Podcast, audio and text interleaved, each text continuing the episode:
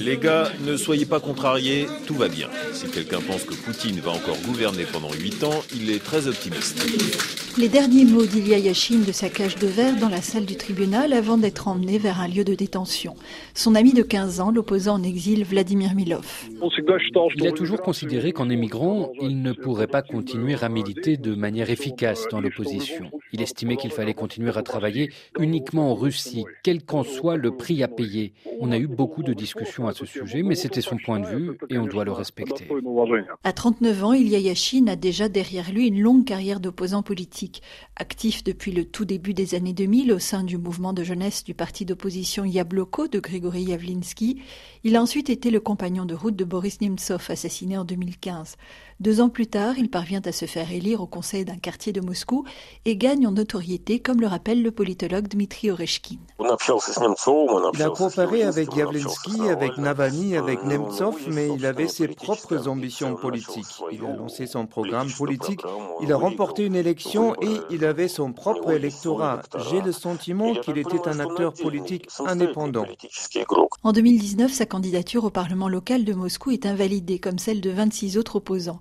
Il avait pourtant recueilli de nombreux parrainages, se souvient Vladimir Milov, autre recalé. Les gens qui venaient apporter leur parrainage étaient environ dix fois plus nombreux pour Yachine que pour les autres candidats. Il y avait une file d'attente impressionnante devant son bureau. Il était déjà devenu un homme politique très connu.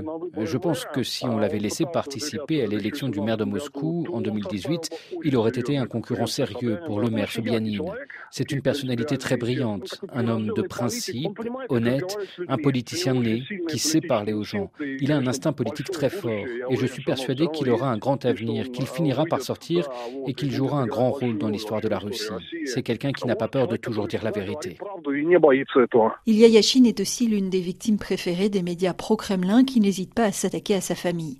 Il se fait aussi piéger au lit par deux jeunes femmes ou encore par des policiers auxquels il propose de s'arranger pour éviter une amende. Une affaire mineure aux airs de guet-apens dans laquelle Dmitri Oreshkin s'est aussi fait prendre. Il m'a appelé après cette affaire que nous avons eue en commun. Il était très choqué. Il attendait du réconfort de ma part. Il était encore très jeune. Il trouvait que c'était répugnant de recourir à de méthodes.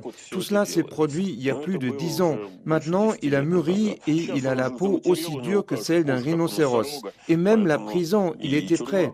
Son avocate a dit qu'elle n'avait jamais rencontré de prévenu aussi calme, qui savait parfaitement comment tout cela allait se terminer. Il avait réfléchi à tout et il avait conscience de ce qu'il attendait. L'opposant qui critiquait ouvertement la guerre menée par la Russie en Ukraine savait qu'il risquait gros. Il se préparait à la prison moralement et physiquement, comme il l'a raconté en juin sur la chaîne du blogueur populaire Yuri Doud, quelques jours avant son arrestation. Dès que les premiers missiles sont tombés sur l'Ukraine, je suis allé chez le dentiste et j'ai fait réparer toute ma mâchoire. Je me suis fait soigner des caries, on m'a mis des plombages, parce que je savais qu'en prison, personne ne me soignerait les dents. Dans un message publié cette semaine sur Facebook, Ilya Yachine s'adresse à ses soutiens. Il voulait m'écraser moralement avec un jugement féroce. Ils se sont trompés, écrit-il, appelant ses amis à garder la foi dans un avenir meilleur.